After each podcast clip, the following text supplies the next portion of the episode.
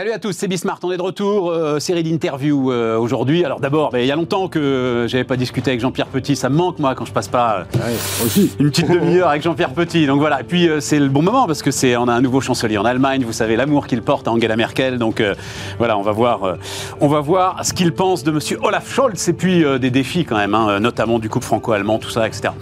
ensuite alors sujet deux sujets techniques mais qui sont au cœur de alors l'hydrogène, je sais qu'il y a énormément alors c'est les grandes entreprises, hein, mais quand même sur les investissements qui se posent tout un tas de questions. Est-ce qu'il faut que j'y aille? Comment est-ce que je dois y aller? Euh, Mais ce sera pour qui? Mais c'est quand? Mais qu'est-ce qu'on peut faire? Mais à quel prix? On va discuter de tout ça avec un très gros fonds d'investissement en français, hein, Ardian, et notamment l'ensemble de, de son secteur infrastructure qui euh, travaille beaucoup sur l'hydrogène. Et puis on terminera avec euh, Marco Tinelli, entrepreneur formidable dans le monde de la pub, et qui sort un bouquin sur le marketing plateformisé, le marketing digitalisé. Vous allez voir, c'est Bismart.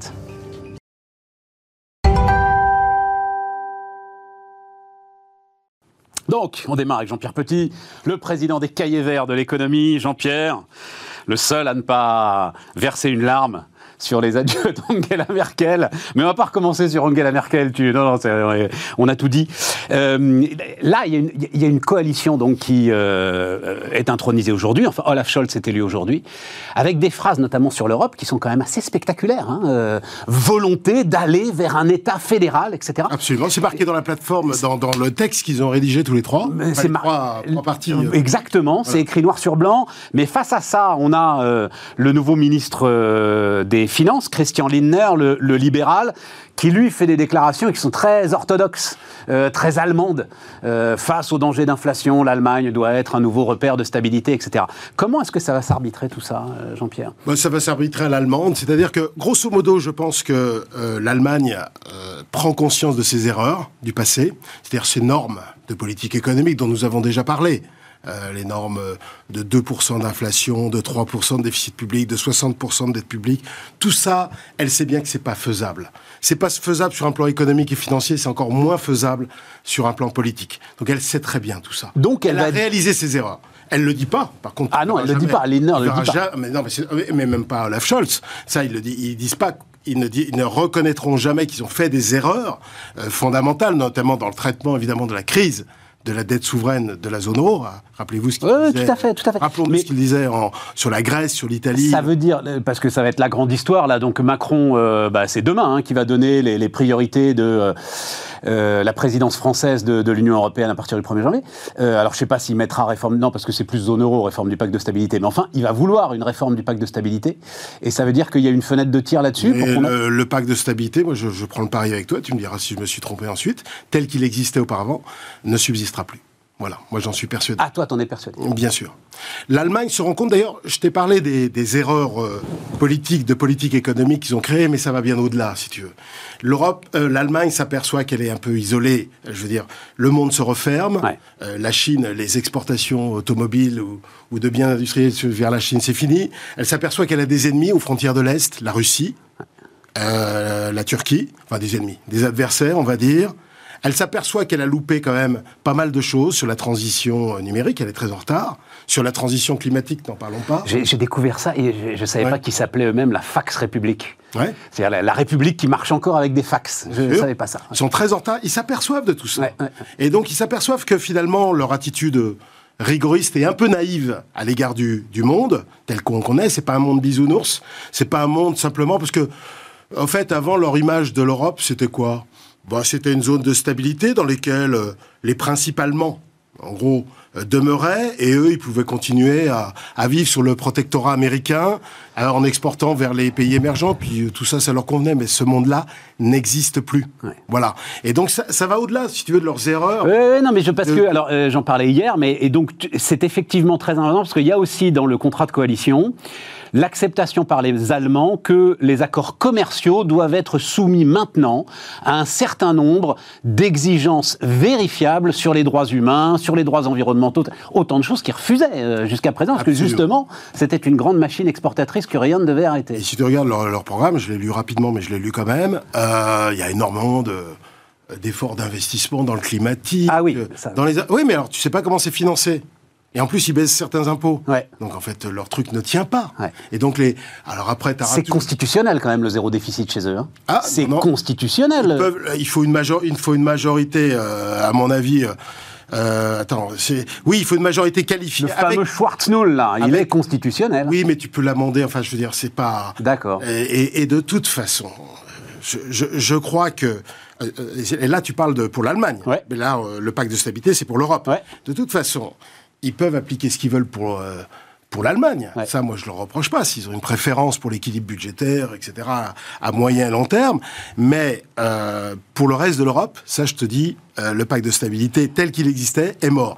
Alors, je reviens sur l'Allemagne, parce que ce qui est intéressant, c'est que tu n'as que Littner dans la coalition. Et Littner, il représente combien? Il représente 11,5% des voix. Alors je comprends bien que il sert Scholz par certains côtés parce que Scholz et les, et, les Verts, ils disent Ah oui, on va investir, on est européen, etc. Et l'autre, il est là pour, si tu veux, mettre la frontière, mais ça sert l'ensemble de la coalition. Et Lindner, il représente 11% des voix sur une coalition qui en fait plus de 40. Et donc, euh, et puis, il, il, sera face à qui? Il sera face à la gauche allemande et il sera face à Macron, à, Draghi, euh, au gouvernement espagnol, etc. Ce truc-là est mort. Alors, attends, parce que, euh, tiens, on va ressortir, je t'ai ressorti la, la, une de Bild qui doit avoir euh, un bon mois, un mois et demi cette diese Chanel Frau, voilà, fait mal aux, épargnants et aux retraités. Donc, la Banque centrale européenne va se retrouver quand même. C'est la question de l'inflation. Alors d'abord, premier point, toi, tu juges que on la voit qu'en termes négatifs cette question d'inflation et qu'on a peut-être tort. Pourquoi est-ce que juste commencer par Bild, si tu ouais. Déjà que j'écoute pas les Allemands d'une manière générale. alors Bild, si tu veux, ce journal ordurier. Mais il exprime quelque chose. Il C'est le premier tirage en Allemagne. Il exprime quelque chose. Je vais te dire une chose. Euh, beaucoup plus simple. Vas-y. Les taux d'intérêt réels sont en termes négatifs depuis quand? J'en sais rien, moi. Depuis 2012-2013. Ouais, voilà. Donc c'est pas depuis la semaine dernière. Donc c'est pas Christine Lagarde. Et pourquoi ils sont Oui, oui, oui, mais il n'y avait pas l'inflation. Là, le sujet, c'est que euh, avec l'inflation qui euh, maintenant va plus encore euh, manger euh, l'épargne à taux négatif euh, des retraités allemands, là, tu as une tension supplémentaire. On en a besoin de ces taux d'intérêt réels négatifs. Pas seulement pour solder le passé, comme tous les intégristes le disent. C'est pas seulement pour solder les erreurs du passé, la dette trop importante, la non-gestion du secteur public, parce que ça, il suffit d'ouvrir le Figaro. Tous les jours, tu un article sur la non-gestion du secteur public. Et je suis bien d'accord avec ça. C'est pas seulement pour solder le passé, c'est pour préparer l'avenir toutes les transitions dont je te parle. Tu crois qu'on va réussir à le faire avec des taux d'intérêt réels positifs? Et si on le fait pas avec des taux d'intérêt réels négatifs, comment on va le faire? On va le faire par des hausses d'impôts. Ça, faudra le dire aux gens. Et très mal. Et sur un plan politique, ça tiendra jamais. Et même la démocratie est menacée, je pense. Donc le taux d'intérêt réel négatif, c'est quelque chose que le euh, Bill peut faire ce qu'il veut, si tu veux, le Frankfurter Allgemeine Zeitung peut faire ce qu'il veut. On n'en a rien à foutre parce que de toute façon, on n'a pas le choix. Et je vais, tu sais quand, quand est-ce que les... Attends, parce que... Non, non, mais attends, je vais te dire un truc. Sais-tu La Banque Centrale Européenne peut faire n'importe quoi, on est d'accord, mais quand même, globalement, face à l'inflation, il va falloir qu'elle réagisse. Euh, attends, je vais te dire un truc. non, non, je dis pour ceux qui nous écoutent en L'inflation était euh, à 1 il y a un peu plus d'un an. Elle Petit ne pense absolument pas qu'elle doit réagir. Non, mais qu'est-ce qu'elle a fait? Elle a réagi? Non, parce qu'elle dit, elle dit encore que c'est transitoire. Elle, elle, se réfugie derrière. Ça veut rien dire le transitoire. Tout le problème de l'inflation, c'est que c'est probablement le concept macro le plus mal défini. plus mal défini. D'abord, quel est le seuil? Personne n'en sait rien. Tu sais, moi, je travaillais à la Banque Centrale. À 2%, on, a, on a une fenêtre, Alors, 2, tiens, 2%. Voilà. Alors, tu moi, je vais, te, je vais te mentionner la plus belle période de croissance de toute l'histoire de France, ce qu'on appelle les 30 glorieuses. On a des chiffres entre 1950 et 1972, juste avant le premier choc pétrolier. Avant le premier choc pétrolier, à combien était l'inflation selon toi? 4-5% 4,5. 4,5, Alors pourquoi Ce qui marchait à 4,5 mais, mais, parce que mais parce qu'on avait une croissance qui marchait au même rythme, euh, Jean-Pierre. Eh ben, tu veux pas qu'une croissance... Euh, enfin, aujourd'hui, on se plaint de l'inflation, là. On se dit, euh, l'inflation est à 6,2 aux États-Unis, on va même aller à 7, il n'y a pas de problème là-dessus. Et à combien la croissance en volume, aujourd'hui aux États-Unis, au quatrième trimestre? À 6 ou 7 et tu as euh, plusieurs centaines de milliers d'emplois créés chaque mois. C'est ça que tu veux ou tu, veux ton chiffre à 2% d'inflation? C'est quoi le ce dogme stupide? C'est pas un dogme, c'est qu'on a. Tu sais, c'est que c'est que tu t'arrêtes, tu t'arrêtes au choc pétrolier, mais après ça t'échappe. C'est-à-dire, si tu t'arrêtes au choc pétrolier 74, après, elle t'échappe, l'inflation. Qu'est-ce qui te dit qu'elle t'échappe, là, aujourd'hui, à, plus de 2% Mais t'en sais rien, mais c'est la crainte que tout le monde a. tout le monde a cette crainte-là. Tu viens de le dire.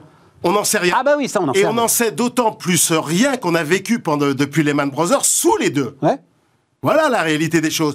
Personne ne sait le seuil. C'est peut-être 3, c'est peut-être 4, c'est peut-être 5, on n'en sait rien. Et combien de temps ça dure? Combien de temps ça dure? Si tu regardes depuis deux siècles et demi, depuis la première révolution industrielle, tu t'aperçois que les chocs inflationnistes sont toujours transitoires. Ils concernent quel type de période? Les périodes de guerre d'abord, et ensuite la seule période du temps de paix durable, 7-8 ans, où on a eu une inflation à deux chiffres dans les pays de l'OCDE, c'est 74-80. Point barre. Et sinon, depuis, c'est la désinflation. Tu sais quand est-ce que les taux d'intérêt réels ont été négatifs dans l'histoire? Durant les deux guerres mondiales, avant les années 70. Première guerre mondiale, deuxième guerre mondiale. C'était fait pour quoi? Pour financer l'effort de guerre. Il n'y a pas de problème. Ça, tout le monde le comprend. Mais ces taux d'intérêt réels négatifs, ils t'ont permis les formidables gains de productivité des années 20, les formidables gains de productivité des années 50 C'est toute la question, Jean-Pierre. Mais c'est toute la question, c'est que non, non, non, non, non, attends, attends, ça a commencé depuis 10 ans les taux d'intérêt réels négatifs, ok oui, pas aux États-Unis. Aux États-Unis, c'est plus nouveau. Or, or, or, euh, tu n'as pas justement la croissance au rendez-vous. Toutes les startups. Or, or tu es en face d'une stagnation. Toutes les startups que tu recevais à BFM et que tu reçois. Mais oui, mais c'était des nains. Oui, mais, aujourd'hui, encore aujourd'hui, le dynamisme entrepreneurial, quand tu vois la création d'entreprises, même en France, qui est, très forte, tu crois qu'il subsisterait avec des taux d'intérêt réels positifs? Alors là, j'aimerais bien voir ça. Tous les investissements formidables qu'on fait dans la transition énergétique, dans la transition numérique, tu crois qu'on pourrait les faire si les taux d'intérêt montaient à 3 ou 4 On serait mort. On serait mort financièrement, économiquement, et je pense politiquement, parce que là, les démocraties sont très fragiles, et je crois qu'on aura un vrai sujet. Ça va bien au-delà tous les gains de productivité dans la radiophonie, euh, dans l'électricité, tout ce qui a été créé grâce à l'automobile durant la Première Guerre mondiale, ça t'a permis les Roaring Twenties, qu'on appelle les, absolument. les, gains de productivité à 5%, absolument. si je bien. Et les années 50, rien n'aurait été possible sans l'effort de modernisation industrielle. C'était un peu triste de dire ça parce que c'était à cause de la guerre, mais l'effort de modernisation, on est sorti. Et là, c'est le digital. Oui. Les nouvelles Roaring non, Twenties. mais t'as aussi le climatique. Oui, oui, mais... Non mais, les gens qui, me racontent les histoires du climatique, mais vous imaginez un peu de le qu'on va déjà que c'est difficile. On va réussir le climatique avec des taux d'intérêt qui vont monter. Alors ça, j'aimerais bien voir les partenariats publics-privés ou alors l'État euh, inciter les gens si on a on a des contraintes de déficit public ou de dette publique. Comment on va faire ça? C'est tout. On n'a pas le choix. Alors les, dogmes, je vais te dire un truc. Il y avait un, écrivain célèbre euh, qui n'était pas du tout économiste, qui s'appelait André Monroy. André Monroy, un jour, il a dit l'inflation est l'œuvre du diable parce qu'elle respecte les apparences et détruit la réalité. C'est vrai. Sauf qu'il disait pas le niveau et la durée. Mais je vais te dire une chose. Ce qui est intéressant dans cette phrase, c'est qu'on a besoin un peu de Satan. On a besoin un peu de l'esprit malin. Oui, mais il faut être malin. Il faut être malin aujourd'hui. Non, mais je suis d'accord. Il faut être malin, il faut pas être allemand. C'est intéressant. parce que c'est, euh, en termes de politique économique, c'est un peu des gros bêtas quand même. Ils sont, ils sont très intelligents. il y a des super ingénieurs en industrie, ils nous dépassent, etc. dans, la formation professionnelle, ils sont largement supérieurs à nous. Mais dans, dans le Oui, bah on l'a vécu en 2008, quoi. Euh, bah très bah, sérieusement. Euh, voilà, ça nous a coûté très cher. C'est Sarkozy qui a ramené Merkel à l'Élysée pour lui dire on va faire comme ça, quoi. Voilà. Non, non. Et puis après, il y a eu 2000, mais déjà 2008, quoi. Mais ce qui est bien, c'est que les banques centrales font pas la même erreur qu'en 2011, justement. Même la Fed a fait des erreurs. Et que dire de la BCE Voilà. Donc euh, voilà, euh, l'inflation. Donc mon sujet c'était stop ou encore. Euh, donc pour toi c'est, mais il faut, faut même pas réfléchir. Il faut continuer la Banque centrale doit continuer la politique monétaire qu'elle mène depuis. Là, là, sauf si Omicron devient systémique, sauf si la cinquième vague se passe très très mal, etc. Visiblement, tout le monde se calme sur Omicron. Oui, on, se calme, mais bon, je pense qu'il est légitime que la, Banque centrale durcisse un peu le, ton. Parce que tu, tu, me disais, après, il y a les anticipations qui risquent de s'auto-alimenter. Pour l'instant, sur les anticipations à moyen terme aux États-Unis, même avec une inflation à 6,5 et peut-être à 7 bientôt, quand tu regardes l'Université du Michigan pour, pour les anticipations à moyen long terme, c'est plus de 5 ans, ça reste à 3. Quand tu demandes aux entreprises, c'est 3. Ils, sont pas de Moi, je suis en contact avec elles. Je vais te dire, elles vont être, elles sont paumées les entreprises. Voilà. Très franchement, euh, Jean-Pierre, là, euh, tu leur parles aussi. Moi, je leur parle. Et tous, ils sont en demande. Parlez-nous de l'inflation. Parlez-nous de l'inflation. Et t'as beau leur dire exactement ce que tu viens de dire, c'est-à-dire, en gros, celui qui maîtrise quoi que ce soit sur l'inflation, vous êtes sûr que vous pouvez arrêter de l'écouter On raconte quand même beaucoup de conneries ah ben oui. parce que c'est pas défini. Ben voilà. C'est pas la hausse des prix instantanée l'inflation. Non, non. C'est pas. C'est la hausse générale des prix et des salaires. Je vais dire une chose. La banque centrale aurait raison de relever ses taux si elle considérait non seulement que les anticipations montent trop, ou alors si le choc était permanent. Tu vois, les périodes de guerre. Les périodes de guerre, les pénuries sont permanentes, on est bien d'accord, parce que tu as un effort euh, militaire. Mais là, tu peux pas considérer, Jean-Pierre, que. Alors, le climatique, ouais. qui est, mais tu le dis toi, qui est fortement inflationniste quand même. Oui. Tu peux pas considérer qu'il va justement amener un effet permanent euh, inflationniste, plus euh, face à ça, la rareté des ressources en, ressources humaines, c'est-à-dire les forces de travail qui sont en train de, bah, de, manquer et qui vont de plus en plus manquer du fait du vieillissement de la population. Voilà, tout ça t'amène quand même un, ça justifierait des taux d'intérêt réels positifs, ça? Comment tu, les, tu, le ferais, ta modernisation climatique? Mais voilà, on, en revient là. Donc un peu plus d'inflation qu'on a donc tu dis quand même, c'est quand même une forme de fuite en avant. Je suis d'accord avec toi, t'as pas le choix, mais c'est une forme de fuite en avant. Ça fait 35 ans qu'on est en fuite en avant, alors si tu veux, je, veux bien. Mais l'inflation n'est pas assez définie. Je comprends bien que les entreprises soient paumées parce que c'est jamais bien défini. L'inflation pendant les guerres, les gens devraient réfléchir à ça. L'inflation pendant les guerres, c'était permanent. Tu sais qu'on appelait le marché noir pendant la Deuxième Guerre mondiale en France? C'était le marché. Les prix explosaient parce que les prix étaient contrôlés, les salaires étaient contrôlés. Dans les pays socialistes que j'ai bien connus, euh, parce que j'en ai visité quelques-uns, il y avait une inflation généralisée. Simplement, les prix, tu les voyais pas. Tu les voyais dans les files d'attente. Voilà, parce qu'il y a des pénuries généralisées sur toute une série de biens et services nous, que nous, on appellerait primaires. C'est pas mal ça, l'inflation de la file d'attente. C'est pas mal ça comme... Euh, très intéressant. Des, des, régimes puissamment inflationnistes. c'est ça, c'est un critère intéressant. Là, on a un truc qui se débug en plus sur les, les goulets d'étranglement. On a quelques signaux de, qui, qui, qui, semblent montrer que ça se débug. Sur l'énergie, ça s'est débugué. Le prix du fret maritime a commencé un petit peu à baisser sur les grandes routes maritimes. Alors arrêtons de nous exciter. On vient de subir un choc totalement inédit une pandémie comme on n'a jamais connue parce que même, euh, si tu veux, la grippe espagnole, elle se greffait sur la Première Guerre mondiale, et, jamais, et on n'a pas confiné la moitié de la population mondiale. Or là, on a confiné la moitié de la population mondiale. On a connu un choc euh, fantastique, inouï sans équivalent historique. Alors, euh, euh, revenons pas sur les dogmes à, la noix oui, et, Et, on en sort dans une forme olympique, parce que c'est ça surtout. on, a connu un choc de dingue et on en sort dans une forme olympique. On a super bien réussi, mais si on a super bien réussi, c'est précisément, notamment, précisément parce qu'il y a eu les banques centrales et les politiques budgétaires. Ça, je crois que personne ne le nie. Je crois que là-dessus, tout le monde ah euh, sera d'accord avec toi. Pourquoi s'exciter sur et, bah, parce que, parce qu'il voudrait. Parce qu'il voudrait que ça s'arrête maintenant, voilà. Quoi. Ah, ça s'arrête comme ça, pile. non, mais non, c'est pas comme ça pile. Mais c'est ridicule. Ça qu'on prenne le chemin, euh, voilà. C'est un chemin long. Non, mais je, graduel. Tu, es convaincant, Jean-Pierre. Comme à chaque fois, c'est intéressant. Je, je, suis pas favorable à l'inflation. Je sais bien que c'est des équipes. Je t'ai cité euh, André Monroy tout à l'heure, mais ça donne de la flexibilité. On a besoin de flexibilité nominale, parce que si t'as pas de flexibilité nominale, c'est pour ça que je critique. Nominale, ça veut dire quoi Flexibilité nominale, ça veut dire quoi Des prix. Voilà. Des prix par rapport au volume. Euh, ou alors les flexibilités nominales par rapport aux normes, si tu veux, de déficit public ou de dette publique, que j'ai toujours critiqué. Ça ne rime à rien, si tu veux. Les, les, les normes à 2%, 3%. Parce que si tu n'as pas de flexibilité nominale, ça, tout le monde peut le comprendre. La flexibilité, elle va être réelle elle va s'ajuster sur l'emploi et l'investissement. Ça met de l'huile dans les rouages, comme on dit. C'est un peu faux. C'est pour ça qu'André, la phrase d'André oui, est, intéressante. est intéressante. C'est un petit peu artificiel, mais on a besoin de cet artificiel. On a besoin d'être malin. Voilà. Il faut être malin, un peu. Et mes amis allemands, ils sont un peu plus malins qu'avant. Ne nous en plaignons pas. Bon, euh, on a fait le tour. Un, autre sujet, tu, voulais, parce que mais ça risque, de, risque 2022, euh, ça. il y en a plein de risques. Oui, voilà. il y en a toujours plein. Non, non, non, non. Il y, a, il, y a, évidemment toujours la pandémie, il y a le géopolitique. non, il y en avait un gros avec, euh, avec Poutine et l'Ukraine, mais il a l'air de se calmer un peu. mais il y a un sujet là. Oui, voilà, hein, on est d'accord. Hein. Poutine, Ukraine, gaz. Euh, euh, le, le, nouveau gazoduc, euh, hiver, froid ou pas, stock de gaz assez bas, crise des migrants. Donc tout ça se tient. Enfin, Russie, Biélorussie et Erdogan, pas oublier. Donc là, un petit truc. Alors c'est l'autre point dans le contrat de coalition dont on parle pas, nous. faire de l'Allemagne un pays d'immigration.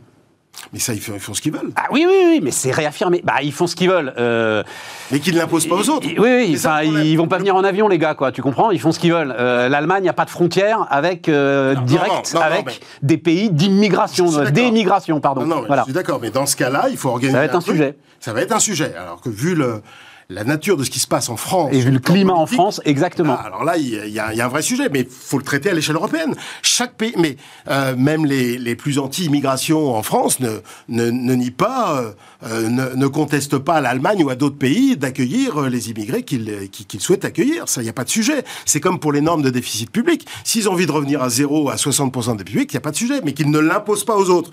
Quand Angela Merkel a ouvert de façon totalement désordonnée, spontanée, sans aucune concertation avec les autres, elle a foutu un foutoir général en Europe.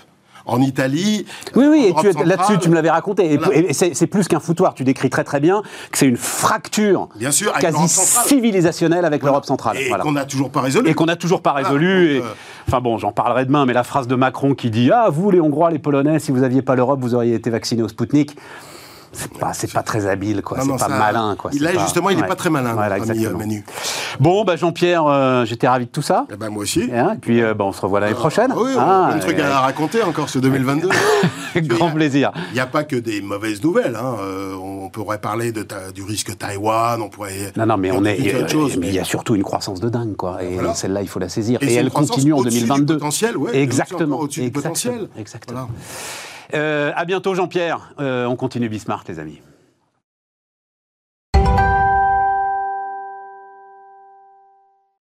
On est donc avec Mathias Burgart. Bonjour euh, Mathias.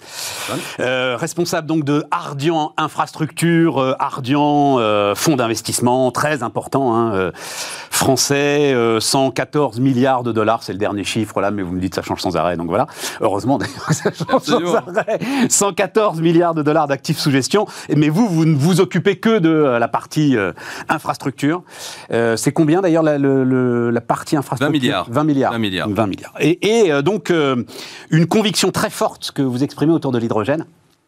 Donc c'est pour ça que j'ai appelé ça l'hydrogène concrètement. Il se trouve que euh, pour en discuter directement et de manière régulière avec un certain nombre de, alors pas seulement d'ailleurs les directeurs RSE, hein, secrétaires généraux aussi notamment des grandes entreprises qui euh, réfléchissent un peu à, la façon dont euh, il faut qu'elles qu'elles fassent évoluer leur leur source d'énergie. Hein, globalement c'est ça.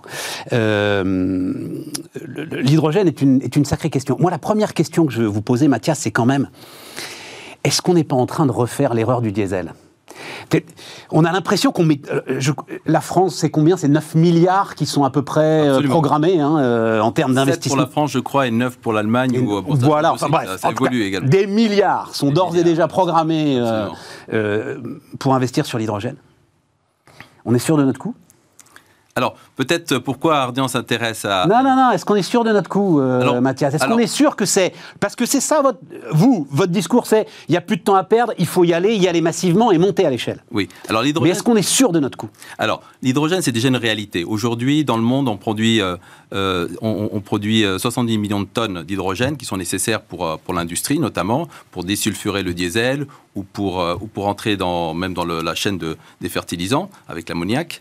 donc, c'est quelque chose qui est nécessaire. Aujourd'hui, comment on produit, on produit cet hydrogène-là, qui dit gris, parce qu'on le produit à partir de méthane et Non, vous répondez, on va y aller après là-dessus et tout. Non, non, non, non. Moi, je, vous avez une conviction. Oui, on a une. Presque d'entrepreneur. Après, on ira sur toutes ces histoires. À la limite, c'est un détail. L'hydrogène gris, l'hydrogène vert, etc. On en parlera. Mais vous avez une conviction, vous, forte, qu'il faut mettre un paquet énorme sur l'hydrogène. Pourquoi? Parce qu'il faut décarboner l'économie l'industrie, euh, l'énergie, il faut la décarboner et donc il faut. Et il n'y a pas d'autre solution pour vous aujourd'hui? Il y a, en tout cas dans la transition énergétique, c'est un, vecteur clé pour pouvoir atteindre le net zéro en 2050. C'est un vecteur clé si on veut décarboner l'industrie, pour pouvoir stocker les énergies renouvelables, pour pouvoir euh, décarboner aussi la sidérurgie, pour pouvoir décarboner la construction. Aujourd'hui, l'Agence internationale de, l'énergie prévoit que pour être en mesure en 2050 d'être carbone neutre, il faudra décarboner euh, à 90% donc en, en faible émission carbone euh, la sidérurgie, l'industrie et la construction. Donc il faut vraiment, et, sans hydrogène, on n'y parviendra pas. Eh, alors vous venez de parler d'éléments, parce que en fait, c'est L'une des erreurs, sans doute, que l'on fait nous quand on regarde l'hydrogène, c'est de penser tout de suite à l'automobile. Euh, vous la citez pas, l'automobile. Peut-être qu'on pourra en dire un mot. Mais les priorités, elles sont bien aujourd'hui sur l'industrie lourde. C'est là qu'est c'est l'industrie lourde. Voilà. C'est de, déjà de décarboner l'hydrogène existant. Et ensuite, euh, parce que nous, on s'occupe d'hydrogène vert. C'est ça notre, notre d'abord notre. Alors allons-y sur l'hydrogène vert, puisque vous y tenez tellement. Euh, hydrogène vert par rapport à hydrogène gris. donc, l'hydrogène, j'allais dire, n'existe pas à l'état naturel. Si, mais il faut aller le chercher. Voilà, euh, on va dire ça comme ça.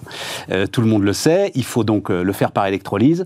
L'hydrogène gris, c'est une électrolyse qui utilise en fait euh, une énergie très fossilisée, c'est ça le, truc Aujourd'hui, pour produire de l'hydrogène, la, manière la plus simple et la moins coûteuse, c'est de le faire à partir de méthane. Sauf que pour un kilo d'hydrogène, on produit 10 kilos euh, de CO2. Donc c'est pas c'est pas viable dans, compte tenu de nos objectifs de décarbonation. Et donc déjà, il faut remplacer l'hydrogène gris en hydrogène vert, c'est-à-dire produit à partir de l'eau et qui, à l'issue du processus, redevient de l'eau. Donc ça, c'est le premier objectif. Ensuite, l'hydrogène permet de remplacer dans les processus industriels les hydrocarbures. Et, euh, donc, que ce soit dans l'acier, la, dans dans les, les, sidérurgies sont très intéressés par, par, par, par décarboner, parce que c'est avec l'augmentation du coût du CO2, pour eux, c'est aussi un problème économique et avant tout économique. Si l'Allemagne décide, compte tenu de, cette, de, sa puissance industrielle, de miser sur l'hydrogène, c'est parce qu'elle va permettre d'abord de décarboner leur industrie. L'acier et la chimie, hein, euh, vous l'avez dit. La, la, chimie, absolument. Et, la construction, vous l'avez cité, les, matériaux de construction. Est-ce que le, nucléaire euh, fait de l'hydrogène vert? Oui, pour vous, oui. Là, le, sujet, il n'est pas tranché. Hein, il n'est pas euh, tranché, parce que c'est un, projet de, un problème de nomenclature. Le, nucléaire permet de, produire de l'énergie en, en, faisant très peu d'émissions de CO2. Il y a des déchets, euh, évidemment, nucléaires qu'il faut traiter. Mais du point de vue du CO2, euh, c'est quelque chose qui permet à la France d'être un des pays les moins pollueurs compte tenu de sa puissance industrielle. Non, mais alors, il n'est pas tranché. pour Engie, par exemple, euh, malgré tout ce que vous venez de dire, euh, vous ne pouvez pas avoir d'hydrogène vert. Euh, enfin, ils ne, ils ne mettront pas le label vert sur une hydrogène qui, dont l'électrolyse aurait été faite par de l'énergie nucléaire. Alors, il y a un, grand débat en Europe aujourd'hui. Il y a un grand débat en Europe, mais eux, ils l'ont tranché, vous voyez. Donc, ça m'intéressait de savoir comment vous, vous l'aviez tranché, le débat. à nous de le trancher. C'est d'un point de vue. Alors, on peut avoir des convictions en tant qu'investisseur. Moi, ma conviction, c'est qu'il faut décarboner l'industrie, puisqu'on investit dans les transports, on investit dans l'énergie, et on investit dans les télécoms. Si on ne le fait pas, nos entreprises vaudront moins demain, parce qu'elles seront moins valorisées, parce qu'aujourd'hui, on voit nos investisseurs exigent qu'on décarbone euh, nos investissements. Et si on ne le fait pas, à la revente, ou euh, au, niveau de l'exploitation, ces entreprises sont moins performantes que les autres. Donc en tant qu'investisseur, c'est pour moi une nécessité. Ça fait 15 ans qu'on investit dans la, transition énergétique, d'abord dans les renouvelables. On a 6,5 gigawatts, ça représente à peu près la consommation de 15 millions d'habitants. On a toujours eu la conviction qu'il fallait décarboner, et ça à l'époque c'était pas aussi, aussi, aussi euh, acquis, parce que sinon nos entreprises dans lesquelles on investit vaudront moins, elles seront pénalisées par rapport à leurs concurrents qui seront plus efficaces. Donc c'est aussi une conviction.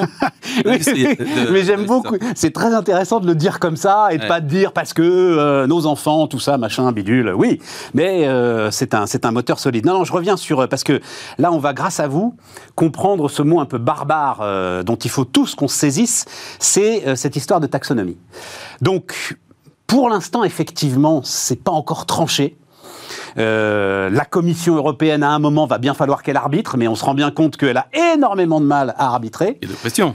Et de pression, ouais. Sur le fait de savoir, donc, si, en gros, le nucléaire peut être considéré comme une énergie verte. Pourquoi ça change tout, ça, Mathias, selon que c'est ou ça n'est pas dans la taxonomie pour un investisseur comme vous? Alors, il est évident que pour la compétitivité de l'hydrogène, surtout dans un pays comme la France, dont l'énergie est euh, très majoritairement euh, produite par, par, euh, par, le nucléaire. Le, le nucléaire est un, un, excellent accélérateur pour, pour l'hydrogène, parce que ça permet de produire de l'hydrogène sans émettre de, de, CO2. Si l'hydrogène, si le nucléaire est exclu parce que à cause des déchets nucléaires, à ce moment-là, ça sera, on devra être, avoir des sources essentiellement renouvelables. Et évidemment, c'est plus cher et ça coûtera plus longtemps. Mais ça veut dire, longtemps. oui, mais vous, fonds d'investissement, ça veut dire que si, euh, parce que euh, vous avez des convictions et vous vous dites, oui, bah tant pis, c'est pas grave, moi je vais quand même euh, travailler avec l'industrie nucléaire sur, sur l'hydrogène, à ce moment-là, l'argent n'arrive plus. C'est ça le, sujet, Mathias. C'est-à-dire que l'ensemble des finances du monde va suivre la taxonomie européenne. L'Europe aura un point essentiel, évidemment. il faudra aussi voir ce que font, font les États-Unis de ce point de vue-là. Mais ce qui est clair, c'est que nous, c'est pas qu'on nous, quand on produit en France de l'hydrogène et à partir du réseau électrique, forcément, on utilisera euh, l'énergie nucléaire. Soit euh, la taxonomie indique que pour être vert, il faut absolument utiliser uniquement des énergies renouvelables, et à ce moment-là, euh, ce sera plus compliqué à financer pour l'ensemble des projets français. Voilà, c'est ça. Ajoutons d'ailleurs quand même, parce qu'effectivement le, le, mariage nucléaire-hydrogène coche toutes les cases, ajoutons que le nucléaire certes est pilotable, mais n'a pas la flexibilité, on sait rien, une centrale à gaz. Donc il tourne la nuit, les réacteurs. Et la nuit, là, il y a du potentiel de puissance inexploité qui pourrait vraiment, euh, alors... Euh, le problème du renouvelable, c'est que finalement, vous allez produire 30% du temps, et donc, par conséquent, c'est plus cher, puisqu'il y a 30%, 70% du temps, si vous ne pouvez pas aller chercher dans le réseau électrique l'électricité, bah, vos projets sont moins rentables. Euh, on est à quel degré de société Vous voyez, c'est un sujet de société. Est-ce qu'on veut ou pas? Euh, faire rentrer le nucléaire ou pas C'est un sujet de choix de société. C'est pas, pour nous, c'est pas, c'est pas. Et le, et le coût sera, sera la résultante de ce choix de société. Ouais, mais non, mais c'est très bien de le dire comme ça, Mathias. Mais euh, c'est un sujet de société qui nous échappe totalement. C'est-à-dire que les convictions qu'on vient d'échanger là, la Commission européenne s'en fout comme euh, de l'an 40. Bah. voilà. Et, enfin, ce que pensent les citoyens, pour peu qu'ils réfléchissent à la taxonomie, je ne suis pas sûr que ce soit l'un des grands sujets des repas de Noël, mais ce que pensent les citoyens n'aura en fait aucune importance dans les choix que va faire la Commission européenne. Je ne suis pas d'accord parce que, par exemple, l'Allemagne, un gouvernement est formé à partir d'aujourd'hui. Il y a les Verts qui sont dedans. Je pense qu'ils ont une, une, position euh, sur, euh, sur le nucléaire qui n'est pas celle forcément de la France. Non. Donc, chacun, quand même, euh, les électeurs ont un poids au travers des partis politiques qui forment les gouvernements. Donc l'échange entre la France et l'Allemagne sur ce sujet-là dépend aussi des forces politiques dans chacun des deux pays je ne suis pas sûr que les Allemands soient prononcés. Enfin, enfin bon, bref. Encore. Dans, leur choix, dans, leur choix, sur la coalition, vous voyez. Ah non, non, mais euh, vous avez raison. La, coalition est euh, assez fortement teintée d'anti-nucléaire. Mais je ne suis pas sûr que les Allemands, quand ils ont voté, vous voyez, avaient forcément ça en tête. Euh, on est à quel degré de maturité aujourd'hui, ce que vous avez cité là, c'est-à-dire des projets très importants sur donc l'industrie, la chimie, la construction, on est à quel degré de maturité? C'est-à-dire, on peut Maintenant, euh, on, est au bord d'aller à l'échelle industrielle pour la décarbonation de l'ensemble de, ces, euh, de ces industries, où il y a encore, j'en sais rien, 2, 5, 10 ans de recherche avant de pouvoir euh, massivement... Alors, Si, vous voulez donner, si vous voulez un peu donner un, référentiel, aujourd'hui, entre l'hydrogène qui est produit à partir de, du, du, méthane, on est à environ 4-5 euros du, de, la, de la tonne par rapport, euh, par rapport à euh, du kilo, pardon, excusez-moi, euh, quand c'est des énergies renouvelables et quand c'est des énergies à partir de méthane, c'est 1,5. Donc un rapport de 3. Quand on a commencé dans les renouvelables, c'était un rapport de 10. Donc on n'est pas très loin. et si on investit massivement, ça peut aller assez vite. On peut imaginer que pour beaucoup d'applications, dans les années qui viennent, dans les 5 à 10 années qui viennent, on sera tout à fait compétitif. Ça, ça suppose des subventions, mais on l'a vu dans les renouvelables. Ça, sur les renouvelables, ça a peut-être pris 10-15 ans. Sur l'hydrogène, ça prendra moins. Alors, euh, vous dites ça, ça suppose des subventions. Euh, C'est-à-dire, l'investisseur que vous êtes, oui. comment est-ce qu'il regarde l'équilibre qui doit se faire entre l'argent public et l'argent privé? Alors pour nous, on va regarder est-ce qu'un projet est rentable compte tenu des subventions qui sont, qui sont proposées ou alors compte tenu... Rentable à, quelle, euh, à quelle échéance? Ah, Nous, on a investi à des horizons de 15 ans. D'accord. Donc, compte tenu des subventions qui sont euh, allouées, d'accord Et, l'autre élément, c'est que ces subventions donnent en fait un cadre d'investissement. Elles donnent un cadre euh, d'investissement, elles donnent des exigences en termes de taxonomie, donc comment on produit cet hydrogène. Et cette, cadre permet à des investisseurs, finalement, d'accepter un risque technologique parce que il est encadré et que la répartition des risques entre les pouvoirs publics, les industriels et les investisseurs est équilibrée. Voilà. Et là, les choses telles qu'elles sont aujourd'hui sont satisfaisantes justement en termes d'encadrement des risques Elles sont en train de se dessiner. Pour l'instant, les, les, mécanismes précis de subvention, que ce soit à l'investissement ou ensuite à l'exploitation, ne sont pas encore définis. C'est en cours. Nulle part en Europe non, c'est en cours et c'est cette fameuse taxonomie qui va permettre de trouver les différents mécanismes euh, qui seront appliqués. Il y a urgence à ce qu'il se décide quand même euh, à un moment, parce qu'on tourne en rond sur cette histoire. On a non, quand même beaucoup accéléré sur l'hydrogène. Hein, oui, non, mais sur cette euh, histoire de taxonomie et donc sur euh, ce cadre dont vous avez besoin pour des investissements massifs, en fait. Oui, absolument. On ne peut pas investir tant que ce cadre n'est pas fixé. Alors, on ne peut pas investir de manière massive, mais il y a aujourd'hui des projets. Nous, on a des participations, par exemple, dans une des plus grandes multi-utilities allemandes dans le nord de l'Allemagne elle a déjà des projets à hydrogène. Elle est déjà elle investit déjà dans des projets de stockage, euh, elle a, elle a, déjà des projets d'électrolyseurs, donc qui permettent de produire au bénéfice de l'industrie euh, sidérurgique allemande de l'hydrogène vert, et aussi des projets pilotes sur des flottes, euh, sur des flottes captives. H, comment est-ce que vous prononcez ça? HY24, HY24 I24. I24 Voilà. Et c'est quoi? Ça, c'est une plateforme justement où vous rassemblez? Alors, i24, c'est le gérant, donc nous, nous sommes actionnaires aux côtés de 5T et qui est dirigé par Pierre-Étienne Franck, qui est un ancien d'Air Liquide, le, le, responsable de l'hydrogène chez Air Liquide avant de nous rejoindre. Cette plateforme, elle va gérer le plus grand fonds au monde d'hydrogène. Elle va, donc, on, va, on, on, vise un fonds qui aura une taille de 1,5 milliard qui est tout à fait important, puisque à terme, on pense qu'on pourra, avec 1,5 milliard, financer 15 milliards de projets et avoir une part de marché de 10 à 15, de 10 à 15 des, des projets de, dans l'hydrogène. Et projets, donc ça veut dire on finance quoi concrètement dans ces cas-là? Alors, les plus, grands, les plus grands investissements seront faits dans les électrolyseurs, c'est-à-dire 70% des investissements seront faits dans la production elle-même euh, d'hydrogène. En gros, l'enjeu, c'est qu'il faut qu'ils grossissent ces électrolyseurs, c'est ça hein, euh, Aujourd'hui, ils sont petits. Pour, les rendre plus, pour les rendre plus compétitifs. Voilà. Mais c'est quelque chose de mise à l'échelle. C'est pas une nouvelle technologie. On découvre pas quelque chose. D'accord. Et alors donc vous disiez les électrolyseurs et euh, l'autre Après, il y a notamment tout ce qui est ce qu'on appelle nous dans notre jargon le downstream, c'est-à-dire finalement la chaîne d'approvisionnement de, de l'hydrogène, que ce soit pour les flottes de véhicules ou alors pour le stockage de, de, de l'hydrogène. Parce que flotte de véhicules quand même, c'est-à-dire alors en gros, on parle des camions, pourquoi pas. Euh, Alstom est assez avancé sur les trains. Ils ont déjà un train à hydrogène d'ailleurs qui, euh, qui euh, roule en Allemagne. Automobile particulière, malgré la volonté, je crois que c'est la Mirai, c'est Toyota qui est parti assez tôt, hein, voilà, faire une voiture à hydrogène, voilà, ou Hyundai. Ça, avance. Mais il y a des projets qui sont d'ores et déjà très rentables. Je vous donne un exemple. Aux États-Unis, il y a une société qui investit d'ailleurs dans notre fonds qui s'appelle Plug Power, qui construit des chariots élévateurs, qui fournit des chariots élévateurs pour les grands logisticiens que sont Amazon. Et ces chariots élévateurs fonctionnent à l'hydrogène. Pourquoi? Parce qu'il faut des chariots qui, évidemment, ne euh, soient pas alimentés par, par, par, des moteurs à combustion, pour des raisons évidentes dans des Dans des, dans des entrepôts, évidemment. Et les batteries ne sont pas une vraie solution, parce que les batteries, il faut les recharger, ça immobilise les, les, les chariots élévateurs. Donc, d'ores et déjà, aujourd'hui, l'hydrogène est rentable pour euh, opérer euh, des chariots élévateurs dans les centres logistiques d'Amazon, donc c'est quelque chose. Oui, mais parce qu'ils n'ont pas besoin de toute une, ils ont pas besoin d'une infrastructure de recharge euh, le long des routes et des autoroutes, etc. C'est là qu'est le sujet. On voit déjà que sur les voitures électriques, on a du mal. C'est pas les véhicules particuliers qui seront la première. Ouais, voilà, c'est ça. Mais même si en Californie, ils ont construit un réseau et il y a une flotte tout à fait. conséquente, conséquente de, de, de, véhicules à hydrogène qui fonctionnent aux États-Unis, avec véhicules particuliers. Et c'est compétitif en termes d'énergie, là, euh, aujourd'hui? Ah, Aujourd'hui, c'est pas compétitif. Oui, voilà, c'est ça. Mais, pas euh, compétitif. Mais à un horizon assez proche, bon. vous imaginez que ça le sera.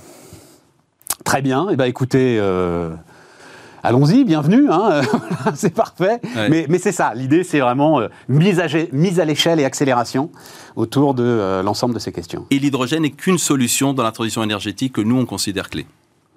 Mathias Burgard, donc euh, responsable d'Ardian Infrastructure, était notre invité sur Bismart. On va finir avec le marketing.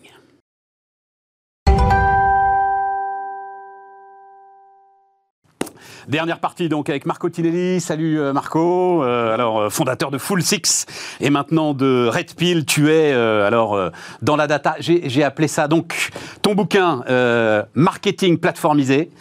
J'ai appelé ça noyé dans le data lake. Voilà. Il y a une. Alors il y a une. Elle était venue. Elle est venue nous voir d'ailleurs. Amélie Oudéa Castera, donc maintenant directrice générale de la Fédération française de tennis. Mais avant ça, elle a elle-même nagé dans le data Lake pendant euh, des années, euh, notamment dans celui de Carrefour. Euh, et elle dit c'est un guide de survie, ce que tu écris. Carrefour, alors c'est Alexandre Bompard qui donnait le chiffre, j'ai été le, rechercher par exemple, c'est 8 milliards de data propriétaires. Donc c'est plus, c'est Data Ocean, là, c'est plus un data lake, tu vois. Ils ont 3000 data scientists pour euh, traiter 8 milliards de, données. Marco, euh, alors on, va rentrer dans le détail, mais moi je le sais parce que euh, il se trouve que je travaille, j'ai la chance de travailler avec un certain nombre de directions marketing, directions commerciales, des gars qui réfléchissent ensemble, plusieurs grandes entreprises et tout. Ils sont tous paumés. Tu vois il y, a, une phrase que j'aime beaucoup, le data marketing et d'une manière générale la data, c'est comme le sexe adolescent. Absolument. Ça veut dire, tout le monde en parle, mm. tout le monde en rêve, personne ne le fait. tu vois, j'adore cette, euh, cette image. Est-ce qu'aujourd'hui. On le disait aussi pour le digital à l'époque. On le disait. Non, mais la, data, c'est maintenant. Est-ce qu'aujourd'hui. C'est-à-dire, ton bouquin, c'est le moment où vraiment les choses sont mûres pour que la data devienne un véritable levier de marketing? C'est ça le sujet euh, Absolument. Et, surtout, le temps sont mûrs pour expliquer que c'est pas si compliqué que ça. Et qu'en fait, c'est relativement simple à opérer. Il y a des gens qui en ont fait leur métier de le complexifier, qui disent Oh là là, c'est très compliqué, venez, me voir, je suis consultant, je vais vous expliquer tout ça en détail. Mais à la fin, c'est quand même relativement simple. Et il est temps qu'on se bouge sur le sujet parce que, quelle que soit la puissance des données de Carrefour ou de Casino ou d'autres, euh, on est dans un moment charnière où euh, il va falloir. Euh, prendre des décisions sur la data qui vont permettre de faire en sorte que le marketing soit réellement plus efficace, qu'il n'est pas forcément totalement aujourd'hui. Non, pas du tout même. Et, si les industriels de ce marché ne les prennent pas, euh, il y, a deux volontaires qui sont prêts à les faire et qui ont déjà pris les décisions, qui s'appellent Google et Facebook, avec Amazon qui tourne autour, et eux ont déjà pris les décisions. Eux, ils disent ça va, on y va, etc. Et, cette espèce de, malentendu, euh, de fausse complexité fait en sorte qu'il y a plein de gens qui ne s'y jettent pas et laissent un boulevard ouvert à d'autres acteurs qui, du coup, gagnent plutôt bien leur vie. 50% hein. du, euh, du, business mondial de la publicité maintenant sur Google et Facebook. Et donc, il, faut revenir à un discours de simplicité et en disant voilà, c'est pas si compliqué que ça, et, en plus c'est extrêmement performant. C'est pas seulement un discours de simplicité. Euh, euh, euh, j'allais dire évacuons, mais non, c'est plus important que ça. Il y a un, il y a un discours, il y a, il y a des choix de société qui sont quand même derrière l'ensemble de ces éléments. Totalement. Le, le, le, marketing à la data, le marketing ultra ciblé, c'est ça hein, euh, qu'on va décrire ensemble, Marco. C'est euh, un marketing dont on se dit qu'il peut euh, aujourd'hui se servir de nous davantage que. oui, non, je pense que le. On va en tirer profit, quoi. Tu vois, c'est le, grand sujet, il est là et je trouve très intéressant. Je pense que c'est un, un, Personnellement, je crois que c'est un mauvais débat. Le, débat, il y, a un débat qui est, qui est sous-jacent de ça, qui est de dire l'industrie des contenus et des médias est financée par la publicité. Ah, c'est en grande partie ça. Les médias payants vont de moins en moins bien et la plupart des médias sont financés par la pub. Maintenant, la question est de dire si les médias veulent se financer par la publicité, il faut qu'ils utilisent de la donnée. Je, c'est pas notre sujet, mais je suis en complet désaccord avec ce que tu viens de dire. Hein. Mais bon, c'est pas, pas bah. notre sujet. Mais enfin, Netflix. Euh, il n'y a pas de publicité sur Netflix. Ah, il y a quelques médias émergents qui sont à l'abonnement, etc. Mais tu ne crois pas que c'est ça l'avenir je, je, peux te dire que le président d'une petite hmm. chaîne qui s'appelle Bismart pense, enfin, ne compte pas vraiment sur la publicité pour euh, financer Bismart. C'est pas ça qui, euh, bah, oh. c'est pas ça qui fera le moteur de financement pour moi des médias de demain. D'accord. Bah, c'est le modèle de Bismarck. Il y a encore plein de modèles qui sont. C'est l'affinitaire, c'est l'affinitaire avec ta cible. Effectivement, les logiques d'abonnement, euh, l'ensemble de ce que tu pourras donner en plus, des logiques de club, des choses comme ça, qui me semblent beaucoup plus efficaces que la publicité pour la finance. De... aujourd'hui, c'est la source de revenus principale de, la plupart des médias. Certes. Non, non, c'est une, une, ressource vachement importante. Et, globalement, aujourd'hui, elle est capturée par des acteurs qui ont de la data, puisqu'en fait, aujourd'hui, le, le croisement, la data, c'est dire, on veut être plus pertinent, on veut aussi être plus empathique. C'est-à-dire que les consommateurs ont accès à du contenu. Ce contenu est financé par la pub en grande partie.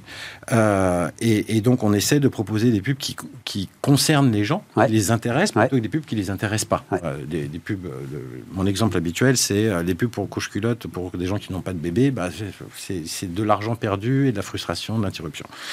Donc, il y, a un côté très vertueux pour le public. Moi, je, je, le dis et j'ai l'écrit là-dedans. Je, je, pense qu'on peut diviser par deux le nombre de pubs auxquels on est qu'on subit tous les jours en n'ayant que des pubs qui nous intéressent. Et je pense qu'une fois qu'on aura que des pubs qui nous intéressent, les annonceurs auront des pubs qui marchent mieux. Parce qu'il y a une espèce de bruit de fond, euh, de, de, course à l'échalote, de qui crie plus fort pour émerger alors qu'on est submergé de pubs. Donc moins de publicité, plus pertinente, ça c'est plutôt pas mal pour les gens. Et, globalement, après, il y, a tout le discours de euh, il faut euh, arrêter de consommer, etc. Ça, c'est un autre débat que je mets de côté. Mais si on pense que la consommation est bonne pour le pays, euh, cette pertinence, elle apporte une vraie valeur ajoutée. Là-dessus, on va être d'accord. et, et, donc, le problème de fond, c'est qu'il y a une dichotomie que Google et Facebook ont réussi à résoudre, mais, mais pas encore d'autres médias, qui est de dire il y a d'un côté, il y a de la data, elle est essentiellement chez les distributeurs, chez les gens qui savent ce qu'on achète, euh, ce, dont on a envie, etc. Les fameux 8 milliards de Carrefour Les fameux 8 milliards de Carrefour, auxquels se rajoutent les autres. Mais Carrefour tout seul, c'est relativement petit par rapport au reste. Euh, et Carrefour a besoin des autres, et on, y reviendra, j'espère. Et de l'autre côté, il y a des médias qui ont des grosses audiences, mais qui n'ont pas la data. La plateformisation, c'est d'essayer de mettre ensemble les deux sans passer par le guichet Google sans passer par un guichet central qui nous échappe, sur lequel on ne peut pas avoir de régulation, on ne peut pas mettre euh, les mesures qu'on veut mettre en place.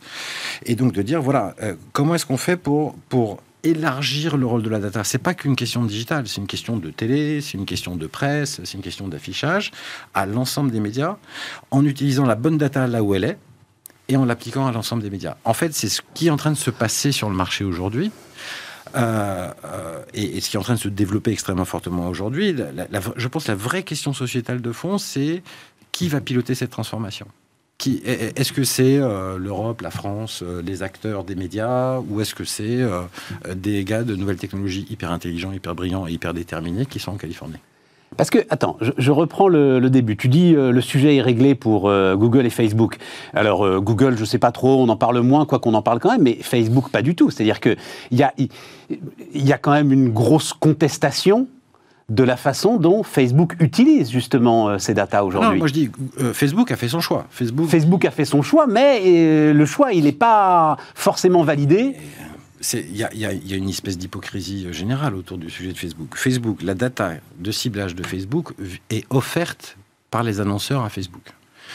Facebook ne cible pas les gens en fonction de ce qu'ils ont dit dans leurs messages, en fonction des photos qu'ils ont postées, tout ça est bidon, c'est pas vrai. C'est pas comme ça qu'ils ciblent. Ils ciblent pour comment? C'est lorsque un Carrefour dit je vais faire de la pub sur Facebook, il va poser un tag sur son propre site pour mesurer la performance et Facebook va savoir qui parmi ses clients est allé sur le site de Carrefour. Et il va ensuite revendre cette donnée-là à Carrefour, mais, euh, mais à Casino ou à Amazon. Donc en fait, les gens qui nourrissent la data de Facebook ne sont pas les utilisateurs de Facebook au sens de ce qu'ils postent à l'intérieur de Facebook, mais les annonceurs qui participent au modèle. Donc c'est quelque chose qui, qui est subtilement ah, différent. Ah, mais, mais totalement différent. Et quand tu décris ça effectivement, on se dit, mais Enfin, c'est trop con, quoi. c'est un, agrégateur de données, il agrège tout le monde. Donc, Carrefour, ça lui appartient, mais il va en perdre en fait la propriété pour devoir la racheter ensuite. Pour devoir la racheter. Mais exactement comme pour Google. Enfin, c'est le même modèle.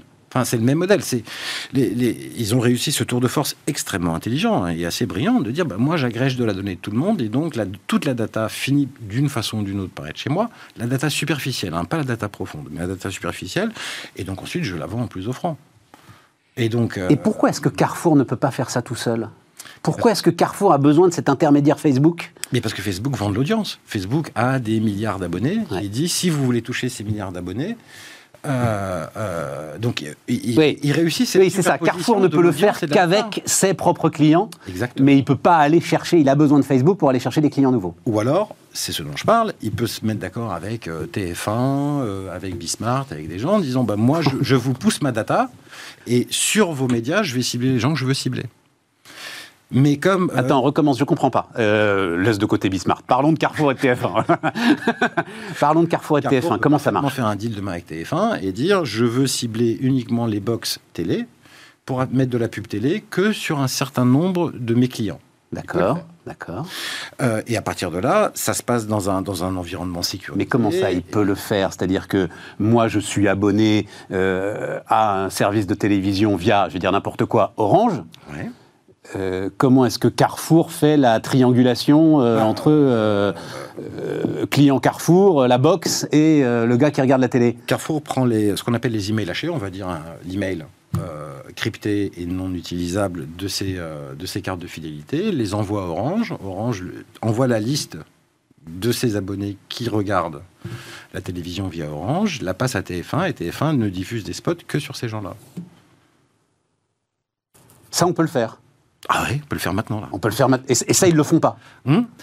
Ils le font à petits pas, c'est pas industriel, c'est compliqué, il faut six jours pour se mettre d'accord, c'est pas industrialisé. C'est tout le sujet de la plateformisation, c'est que il faut qu'on arrive à passer de ces fameux POC, euh, mots qui m'horripilent, euh, les proof of concept. Proof of concept. De truc qui horripile tout le monde d'ailleurs, je te rassure. Euh, hein voilà. À, une vision industrielle qui est de dire, bah, il faut que ce soit aussi facile d'acheter de la télé adressée, ça s'appelle de la télé adressée, que d'acheter sur YouTube. Il n'y a pas de raison.